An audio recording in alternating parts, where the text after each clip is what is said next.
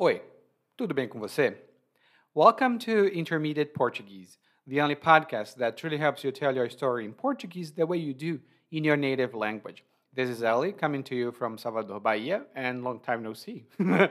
well, after listening to this episode, you'll have some good vocabulary to talk about finding your soulmate, specifically online. Of course, I don't have all the vocabulary uh, dealing with online dating because most of the vocabulary that we have now comes from English. So you'll have something like crush, cringe, uh, match, and stuff like that. You'll have a, an appendix in our learning guide. But here we will deal mostly with expressions uh, that talk about finding your soulmate and also other funny expressions as well. if you have access to the learning guide, you can go to your uh, member page and you'll see that your learning guide is probably there. And if you don't have access to the learning guide yet and you would like to see what they look like, you can grab one free learning guide by going to www.portuguesewitheli.com forward slash school. Again, it's www.portuguesewitheli.com forward slash school and you will be able to grab one free learning guide for you to see what it looks like and whether it's something that you would like to include in your daily routine hmm? or daily study routine. Bom, agora vamos começar com o nosso episódio de número 215, Encontrando a cara metade na internet.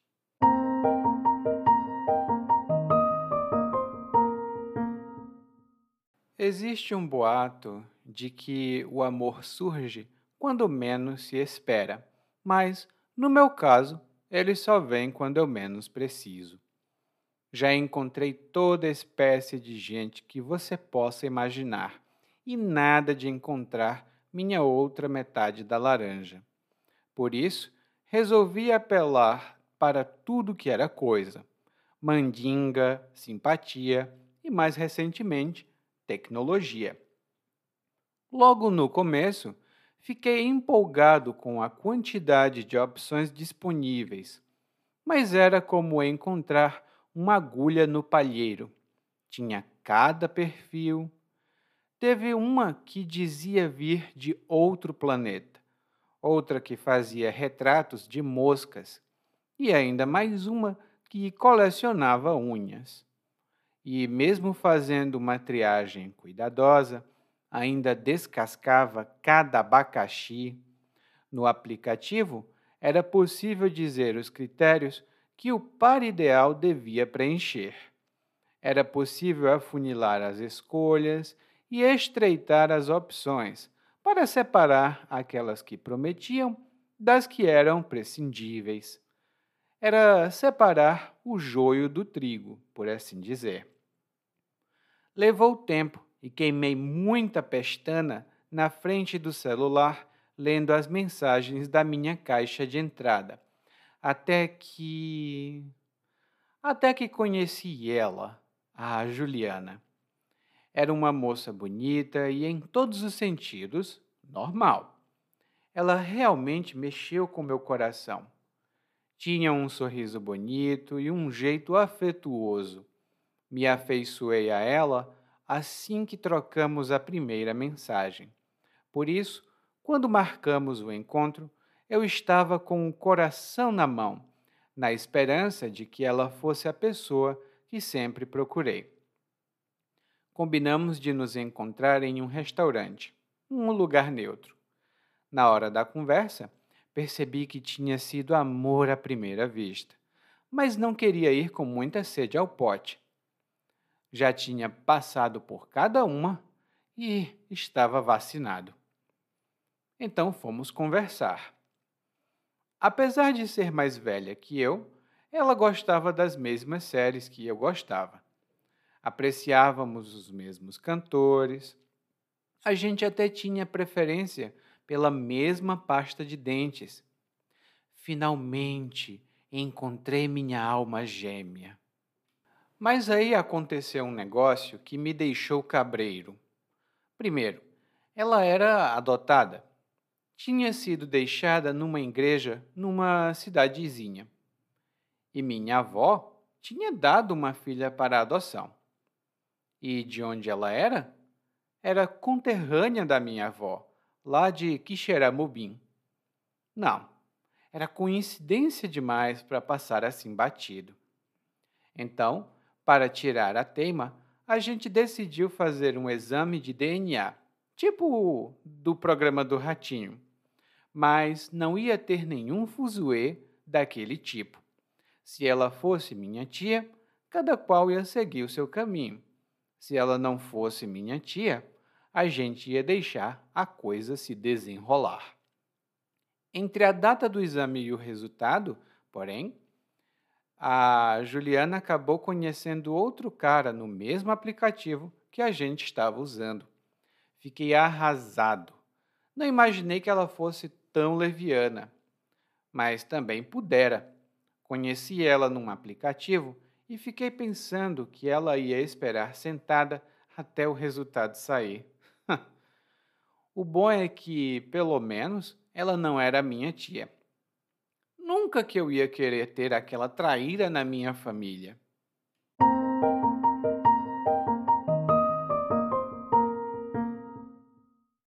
Bom, o nosso narrador começa com uma frase de efeito, uma frase que ele usa para introduzir a história.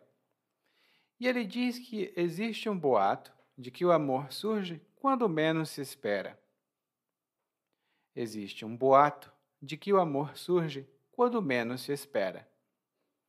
E ele já começa com uma palavra muito boa, que a gente utiliza muito aqui no Brasil, porque nós gostamos de fofocar um pouquinho.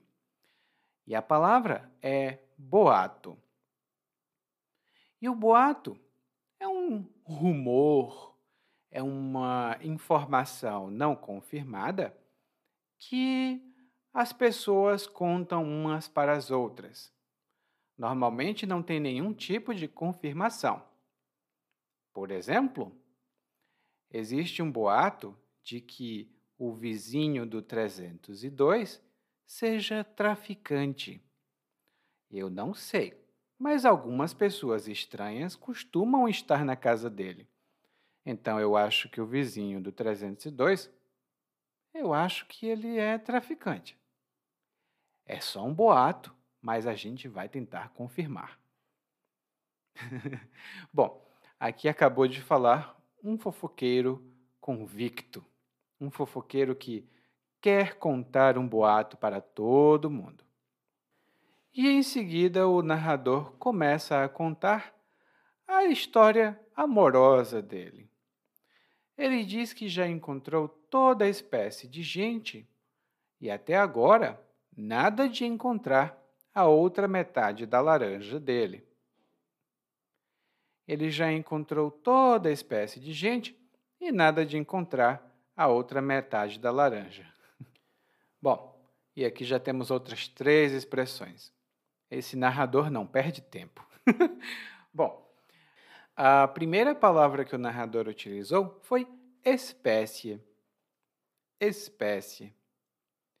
E provavelmente você sabe o que significa, que é uma categoria ou um tipo de alguma coisa. Por exemplo, uma espécie de animal, uma espécie de criatura. Mas quando nós falamos para falar de uma pessoa, se você diz eu não gosto dessa espécie de gente, é bem negativo. Ela carrega uma conotação negativa. Por exemplo, olha, eu sei que você quer ser meu amigo, mas eu não ando com gente da sua espécie. Eu não ando com gente da sua espécie. Lá no guia de aprendizagem eu tenho uma notinha sobre essa palavra, porque temos outra palavra muito comum utilizada no português falado aqui do Brasil. A outra expressão que o narrador utilizou, na verdade, é uma estrutura. Ele diz aqui: já encontrei toda espécie de gente e nada de encontrar minha outra metade da laranja. E quando ele disse nada de encontrar, significa que ele não teve sucesso é, na tentativa de encontrar alguém. E você pode utilizar essa estrutura para outras coisas também. Imagine a seguinte situação: uma pessoa está com insônia, ou seja, ela está com dificuldade de dormir.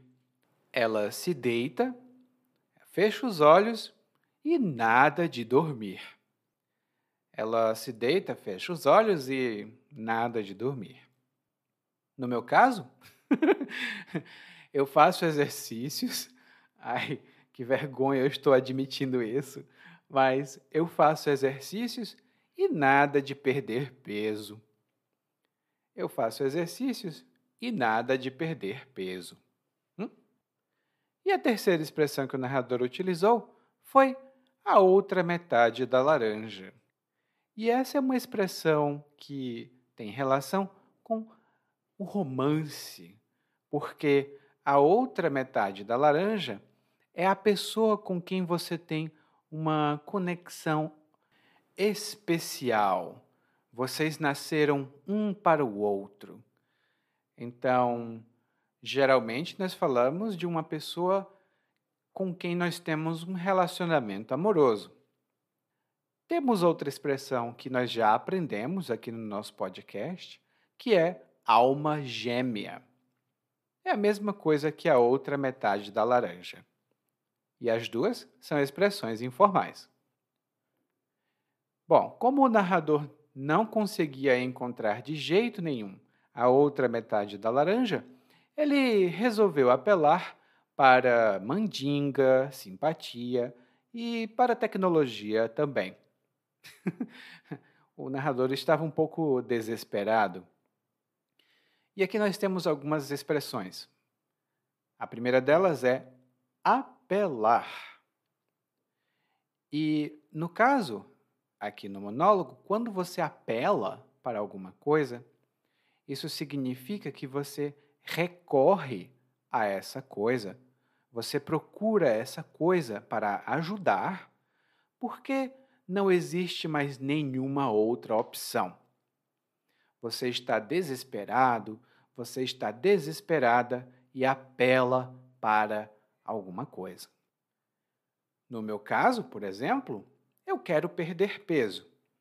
Eu já fiz exercícios, fiz várias coisas.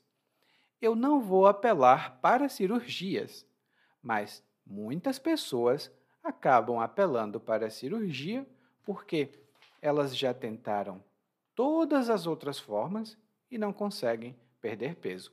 Isso é uma coisa séria.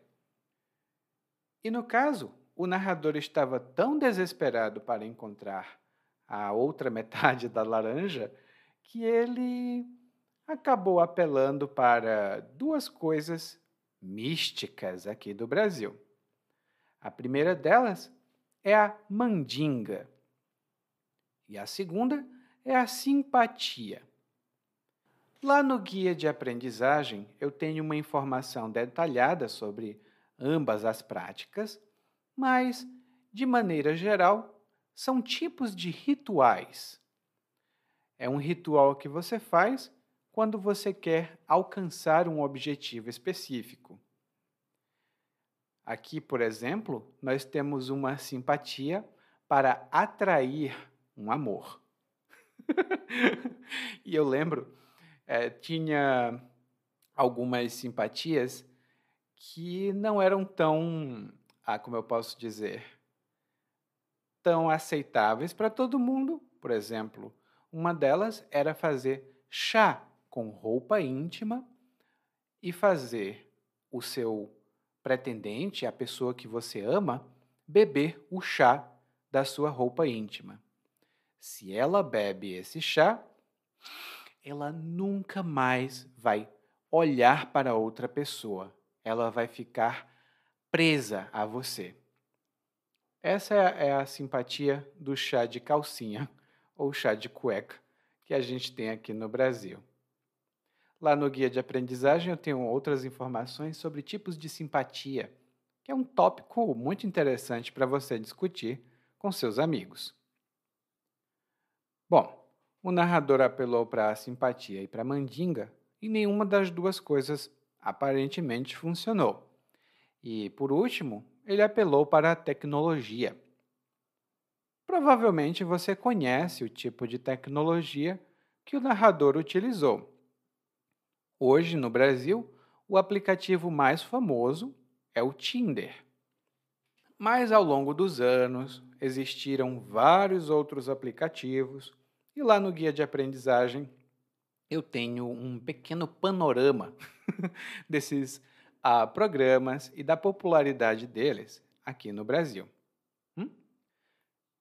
O narrador ficou empolgado, né? ele ficou feliz com tantas opções disponíveis, mas para ele era um pouco difícil encontrar a outra metade da laranja, porque era como encontrar uma agulha no palheiro. Era como encontrar uma agulha num palheiro. E encontrar uma agulha num palheiro significa procurar alguma coisa que é extremamente difícil de ser encontrada. Seja porque existem pouquíssimas dessa coisa, ou seja porque tem uma dificuldade muito grande. É difícil encontrar porque tem muita informação, por exemplo, e você quer só uma informaçãozinha. Um exemplo que recentemente eu vi foi de. Isso, é, gente, eu tenho que admitir. Eu gosto de ler livros sobre assassinos em série. Não porque eu goste de assassinos, mas porque eu acho interessante o trabalho de investigação. E às vezes, os policiais precisam investigar muito e encontrar o assassino é como procurar agulha no palheiro. São muito suspeitos. Qualquer pessoa pode cometer esse crime e é difícil a encontrar o culpado. Por isso, é como encontrar agulha no palheiro. Bom, e aí o narrador continua falando um pouco da dificuldade que ele teve. Ele primeiro diz que encontrou cada perfil, e aqui nós temos a estrutura cada blá blá blá. Lá no guia de aprendizagem, na seção para ir mais longe, você vai ver informações detalhadas mas o narrador está enfatizando. Ele está dizendo: caramba, esses perfis são estranhos. Eu vi cada perfil. E no meu caso, por exemplo, para pesquisar o assunto desse episódio, eu li cada história. Isso significa, eu li muita história estranha, esquisita, e aí ele começa a falar esses perfis, né? ele começa a falar dos perfis, melhor dizendo, que ele viu na, no aplicativo. Ele primeiro diz que teve outra mulher lá que diz que vinha de outro planeta. outra que fazia retratos de moscas. E ainda tinha mais uma que colecionava unhas. É um pouco esquisito. e Aqui nós temos algumas expressões que não são tão relacionadas a encontrar o par perfeito, mas a primeira dessas expressões é fazer retratos. E fazer retrato é quando você faz a representação, né? Quando você faz uma imagem de uma pessoa, ou de uma coisa. E normalmente o retrato pode ser feito por meio de pintura, ou seja, um retrato artístico, ou pode ser um retrato de fotografia, que é um retrato digital. Lá no guia de aprendizagem eu tenho algumas notas adicionais sobre essa expressão e sobre a expressão tirar foto e fazer uma pintura, porque tem diferença entre elas. E essa pessoa que o narrador viu fazia retratos de moscas. Ai, ai, ai, tem cada gente. Bom, e a mosca é um inseto voador, ai, muito chato, que é comum nas casas. Uh, aqui mesmo, quando você deixa uma fruta em cima da mesa, por exemplo, vem uma mosquinha. Ai, que chato. Uma mosca e pousa. Ela pousa em cima da fruta. e a outra pessoa que o narrador disse aqui colecionava unhas. Ou seja, ela fazia uma coleção de unhas. E a unha só para relembrar, é a parte mais dura hein? e que protege a ponta dos dedos da mão e do pé, pelo menos dos seres humanos, né? E, por exemplo, algumas pessoas gostam de pintar as unhas e normalmente para você fazer o cuidado profissional das unhas, você vai a uma manicure e o narrador diz: Bom, é, eu encontrei esse tipo de gente, são perfis bem estranhos. E mesmo fazendo uma triagem cuidadosa, ainda descascava cada abacaxi. E mesmo fazendo uma triagem cuidadosa, ainda descascava abacaxi. E aqui nós temos duas expressões interessantes. A primeira delas é fazer uma triagem. Fazer uma triagem. E normalmente essa expressão é utilizada em um contexto de hospital. Nos hospitais, eles fazem uma triagem para saber se um paciente está numa situação grave ou não e o que vão fazer com aquele paciente. Mas a triagem é o processo de separar, selecionar ou então categorizar as pessoas com base em alguns critérios.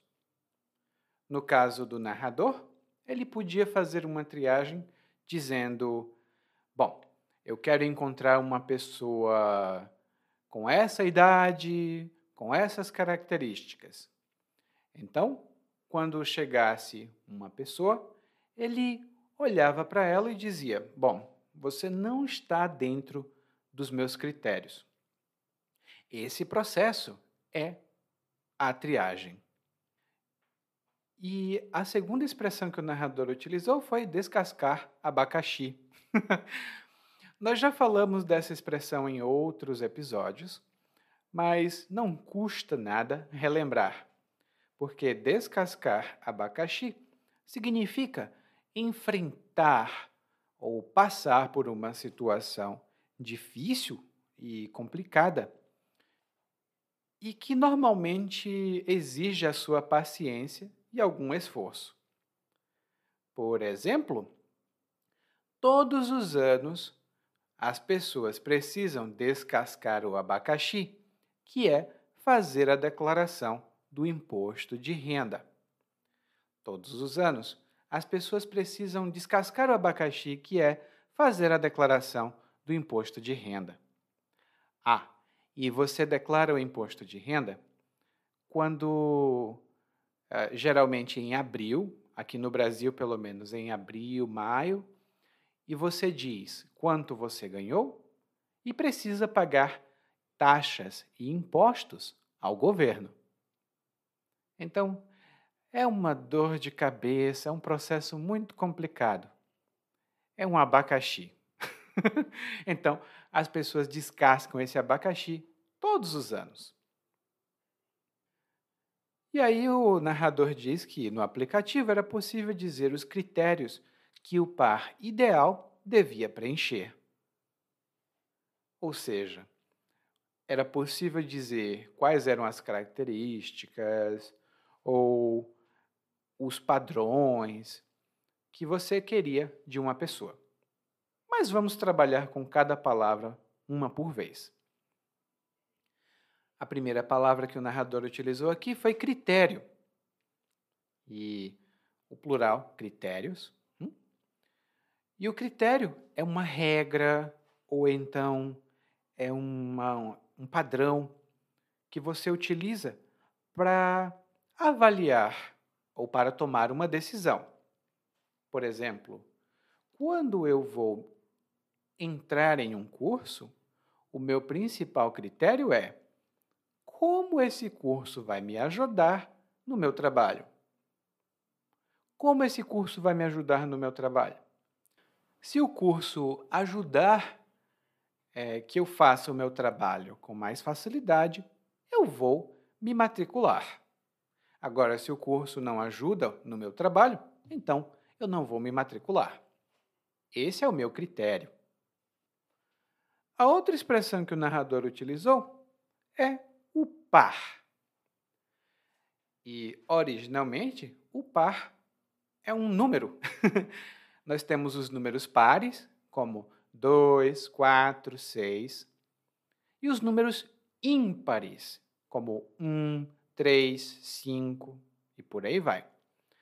Mas quando a gente fala de um relacionamento, o par normalmente é a outra pessoa com quem nós temos uma relação próxima. Ou seja, o nosso namorado, ou a nossa namorada, ou o nosso esposo, ou a nossa esposa, eles são o nosso par. Ah, e o gênero não muda, tá? É, ela é meu par ele é meu par. Não muda o gênero. E a terceira palavra que o narrador utilizou aqui foi preencher. Preencher. E no caso, no monólogo, quando você preenche, normalmente um critério ou um requisito, isso significa que você cumpre esse requisito. Por exemplo, infelizmente eu não fui contratado para aquela empresa porque eu não preenchia todos os requisitos para o cargo. Eu não preenchia os requisitos para o cargo, então, infelizmente, não fui contratado pela empresa. E realmente as empresas normalmente têm alguns requisitos que você precisa preencher. Por exemplo, formação, experiência, são requisitos bem específicos. E aí o narrador continua dizendo e explicando um pouco mais sobre as funções do aplicativo, porque ele diz que era possível afunilar as escolhas e estreitar as opções. E você podia separar as candidatas, por assim dizer, que eram boas das que eram prescindíveis. Que, que nós temos algumas expressões boas. Hein? A primeira delas é afunilar. E quando você afunila, por exemplo, opções, isso significa que você limita ou reduz essas opções. E quando você faz isso, quando você afunila, geralmente você foca em um resultado ou em uma coisa específica. E aí eu vou dar de novo o exemplo da empresa. Quando o processo seletivo começou, eram 50 candidatos, mas a empresa foi afunilando os candidatos até chegar aos três melhores. A empresa foi afunilando os candidatos até chegar aos três melhores. E a segunda expressão que o narrador utilizou aqui foi estreitar, como em estreitar as opções. O sentido de estreitar normalmente é o de aproximar duas coisas que talvez estejam longe ou que tenham muita diferença. Por exemplo, os dois países resolveram estreitar as relações depois de anos de guerra. Os dois países resolveram estreitar as relações depois de anos de guerra. Mas aqui no monólogo, o narrador utilizou com o sentido também de talvez reduzir. Mas esse uso do narrador não está muito comum, tá? Eu só usei aqui, eu, professor Eli, só usei esse sentido porque às vezes as pessoas costumam fazer isso. Elas usam palavras parecidas que não têm exatamente o sentido que nós queremos. Mas estreitar normalmente significa reduzir a distância ou a diferença entre duas coisas. Talvez o narrador quisesse reduzir a distância entre as opções e deixá-las todas parecidas. Assim, seria mais fácil escolher qualquer uma. E no final, o narrador utilizou uma expressão específica, que foi separar o joio do trigo. Separar o joio do trigo. E separar o joio do trigo é uma expressão idiomática que significa fazer a seleção de coisas boas e descartar as coisas ruins ou as coisas que não têm tão boa qualidade. no caso do narrador, ele estava vendo as melhores candidatas e descartando as candidatas que não eram tão boas. Ou seja, as candidatas que, para o narrador, eram prescindíveis. E quando alguém ou alguma coisa é prescindível, isso significa que é algo desnecessário, é alguma coisa que você pode dispensar. Por exemplo, eu acho que aqui no Brasil, casacos e suéteres são prescindíveis. Você não precisa comprar casacos porque na maior parte do país o clima é bem quente. Mas não em todo lugar, tá? Tem lugar aqui no Brasil que um casaco é imprescindível. E o narrador fez bastante trabalho.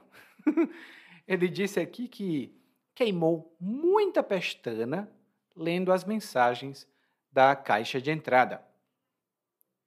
Ele queimou muita pestana lendo as mensagens da caixa de entrada. E aqui nós temos duas expressões bem interessantes. A primeira delas é queimar pestana. E quando você queima pestana, isso significa que você estuda muito ou que você passa muito tempo lendo. E a pestana são esses pelinhos que ficam nos olhos da gente. Então, quando você queima a pestana, você está com o olho muito tempo aberto. Né? E um exemplo que eu posso dar é: esse processo de comprar uma casa nova é muito demorado e complicado. Já queimei muita pestana tentando entender os contratos de compra. Já queimei muita pestana tentando entender os contratos de compra e até agora nada de entender. E a outra expressão que o narrador utilizou, provavelmente você reconhece se você utilizar as suas redes sociais ou o seu e-mail em português, que é a caixa de entrada. E a caixa de entrada é onde ficam as mensagens que você recebe. Se você recebe mensagens no Facebook, elas vão ficar na caixa de entrada.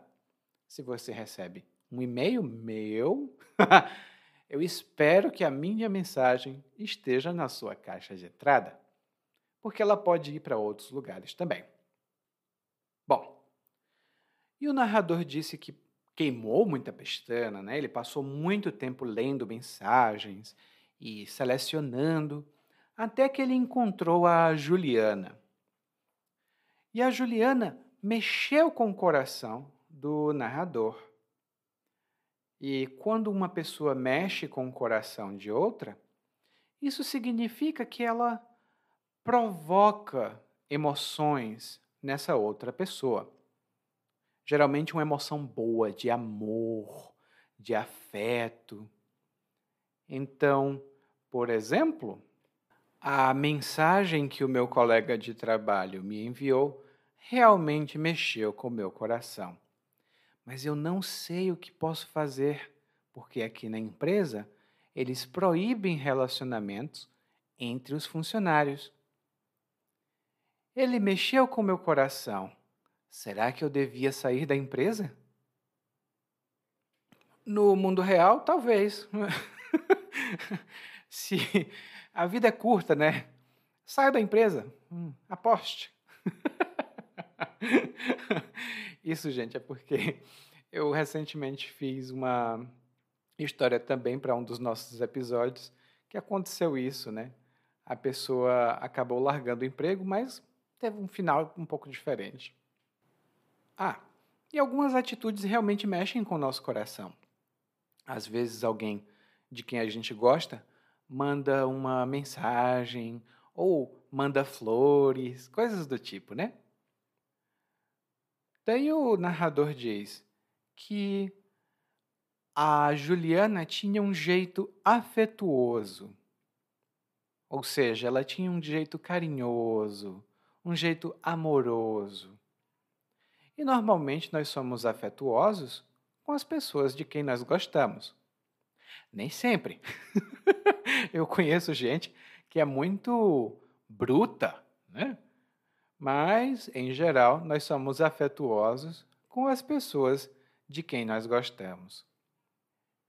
E o narrador gostou tanto dela, do jeito afetuoso da Juliana, que se afeiçoou a ela logo na primeira mensagem. E aqui temos outra boa palavra sobre amor e relações, que é afeiçoar-se. E aqui observe a conjugação, tá? É pronominal. Eu me afeiçoo, você se afeiçoa, eu me afeiçoei. Tudo bem?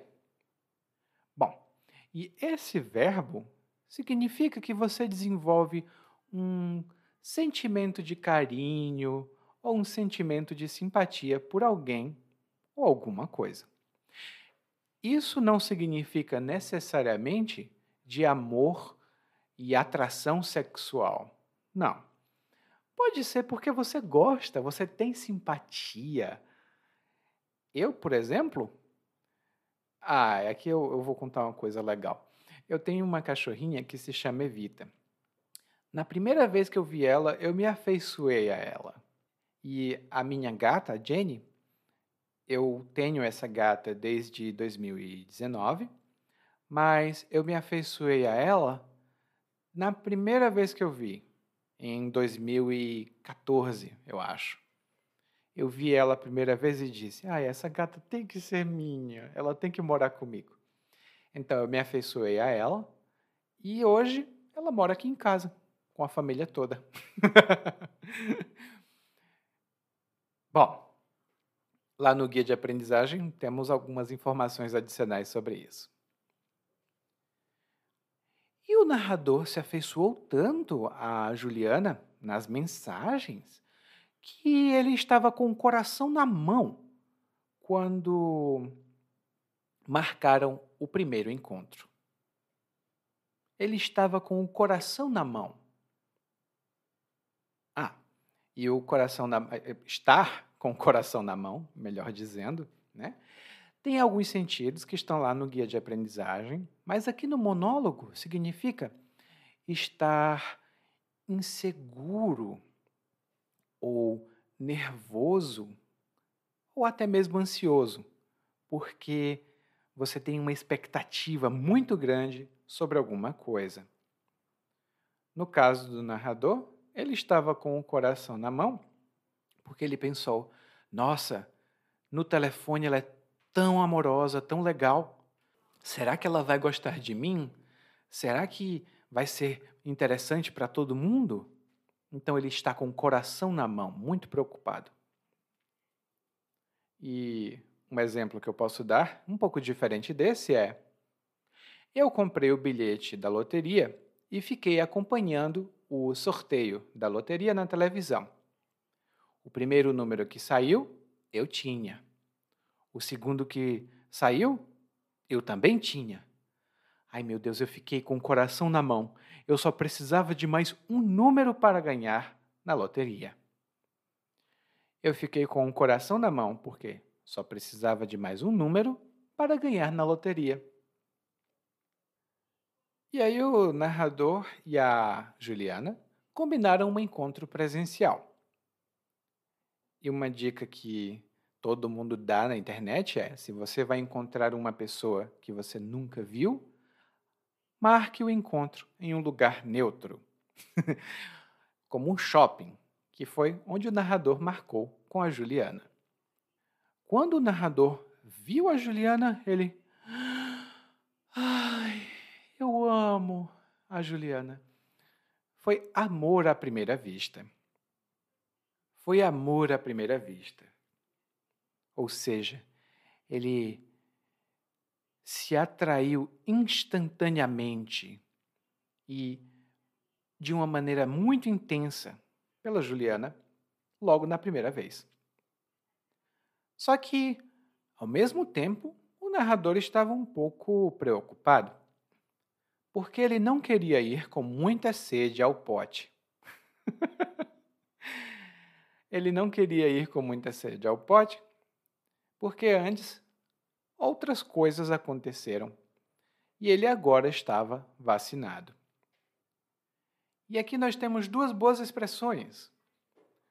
A primeira delas é ir com muita sede ao pote.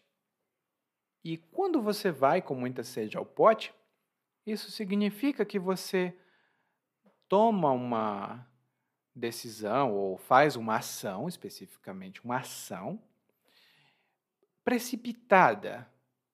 É, é, você age antes do momento adequado, talvez, ou você está muito entusiasmado, muito entusiasmada, porque você está empolgado ou empolgada demais com algo. E talvez não seja a melhor atitude. Por exemplo, e aqui é um exemplo que acontece com jogos de azar, como poker e 21, eh, outros jogos assim. Bom, era a primeira vez que eu estava visitando um cassino e eu ganhei a primeira aposta. Fiquei muito feliz e fui com muita sede ao pote. Apostei tudo que eu tinha e acabei perdendo. Eu fui com muita sede ao pote porque eu ganhei a primeira aposta. Mas depois perdi tudo. E é um conselho para todo mundo que gosta de apostar. Não vá com muita sede ao pote. a outra expressão que o narrador utilizou aqui foi estar vacinado. Estar vacinado. E quando você está vacinado, ou está vacinada, isso significa que você está preparado ou preparada para alguma coisa negativa. Muito provavelmente porque isso já aconteceu antes, ou com você ou com outra pessoa, e você sabe o que fazer para evitar esse problema.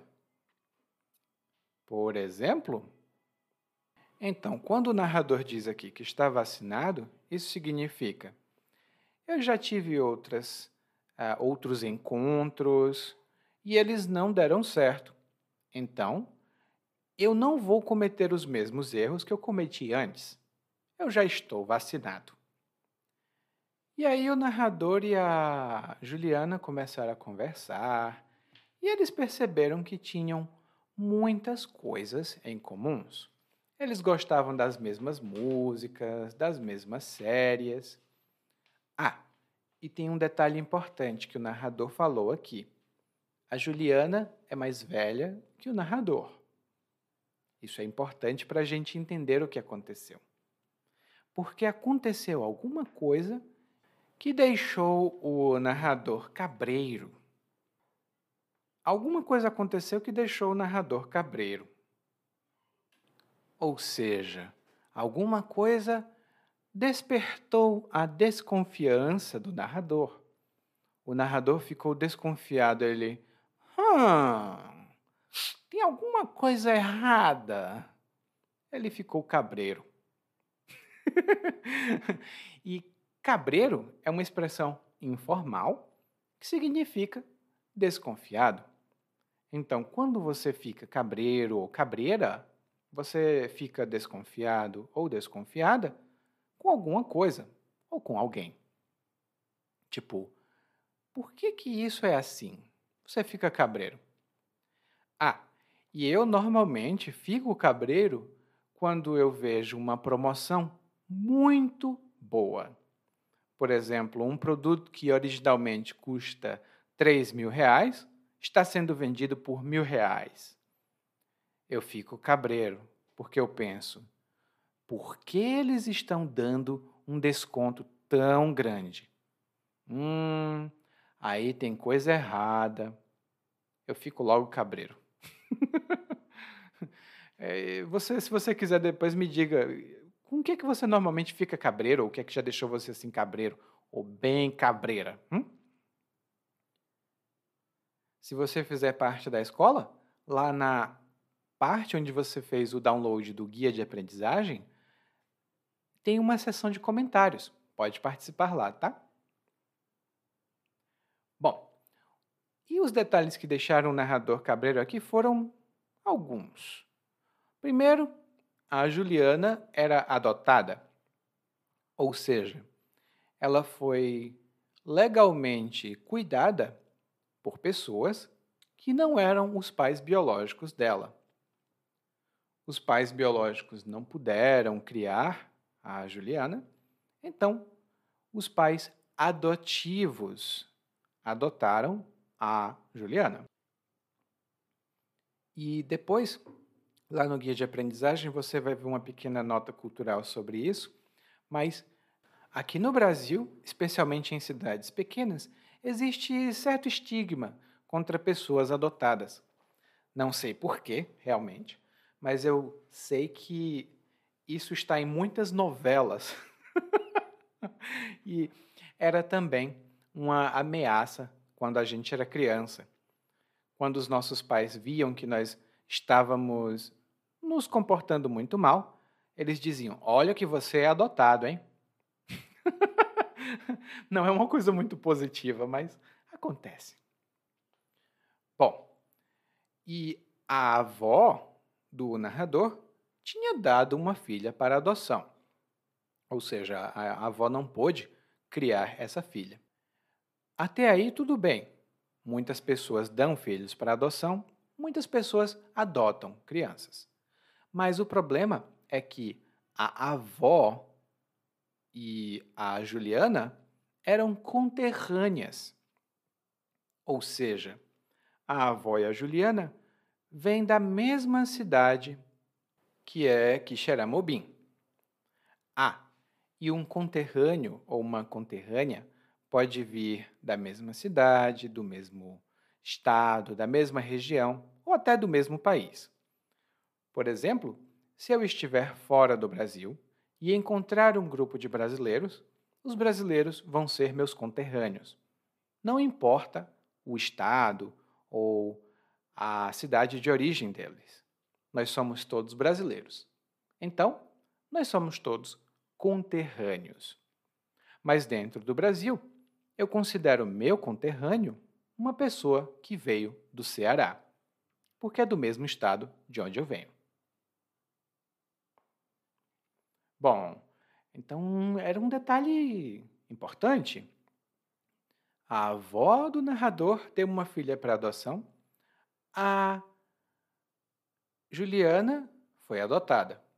A avó do narrador era de Quixeramobim, a Juliana também é de Quixeramobim. Então, é coincidência demais para passar batido. E quando alguma coisa passa batido, isso significa que essa coisa passou despercebida. Ela passou e ninguém percebeu. No caso, o narrador percebeu, então não passou batido esse fato. O narrador provavelmente falou para Juliana, né? ele disse: Nossa, que coincidência! e aí a Juliana e ele decidiram tirar a teima. E quando você tira a teima de alguma coisa, isso significa que você resolve uma dúvida procurando e encontrando provas ou algum tipo de esclarecimento. Por exemplo, ah, e esse é um exemplo que acontece muito. Às vezes, eu não sei como se escreve uma palavra. Será que eu devo escrever com a letra E ou com a letra I? Hum, não sei. Então, para tirar a teima, eu vou consultar o dicionário. Se eu não sei como se escreve uma palavra, eu posso ter dúvidas. E para tirar a teima, ou seja, para ter certeza, eu consulto o dicionário. Aí realmente isso acontece muito, mesmo em português, porque existem algumas palavras que eu não escrevo muito. Eu falo bastante, mas eu não escrevo muito. Então, às vezes eu preciso tirar a teima no dicionário. Uma dessas palavras, eu posso dizer aqui no monólogo, é tris, da expressão foi por um tris. Será que eu escrevo com S ou com Z? Bom, está lá no nosso guia de aprendizagem. Capturei a sua atenção. Bom, vamos lá continuando, né? Porque para tirar a teima, né, para saber se realmente eles eram da mesma família, o narrador e a Juliana decidiram fazer um exame de DNA. Ah, e o DNA é a mesma sigla em inglês hum? e é um teste científico que analisa o material genético das pessoas para determinar se elas são parentes, por exemplo, se duas pessoas são irmãos ou irmãs, né? Se ah, alguém é o pai de uma criança. Para tudo isso, a gente faz um teste de DNA. E durante muito tempo aqui no Brasil, existiu um programa, eu acho que ainda existe, no momento da gravação desse programa, desse podcast, é um programa do Ratinho, que era um programa um pouco sensacionalista, sendo bem simpático, que fazia testes de DNA. Então, os homens chegavam lá e diziam: Eu não sou o pai dessa criança.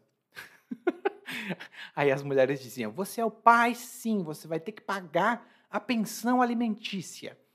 E aí eles faziam um teste de DNA e dava o resultado ali naquele momento, no programa, e tinha uma briga. Ai caramba, era pancada para um lado, porrada para o outro, e bate aqui, bate ali.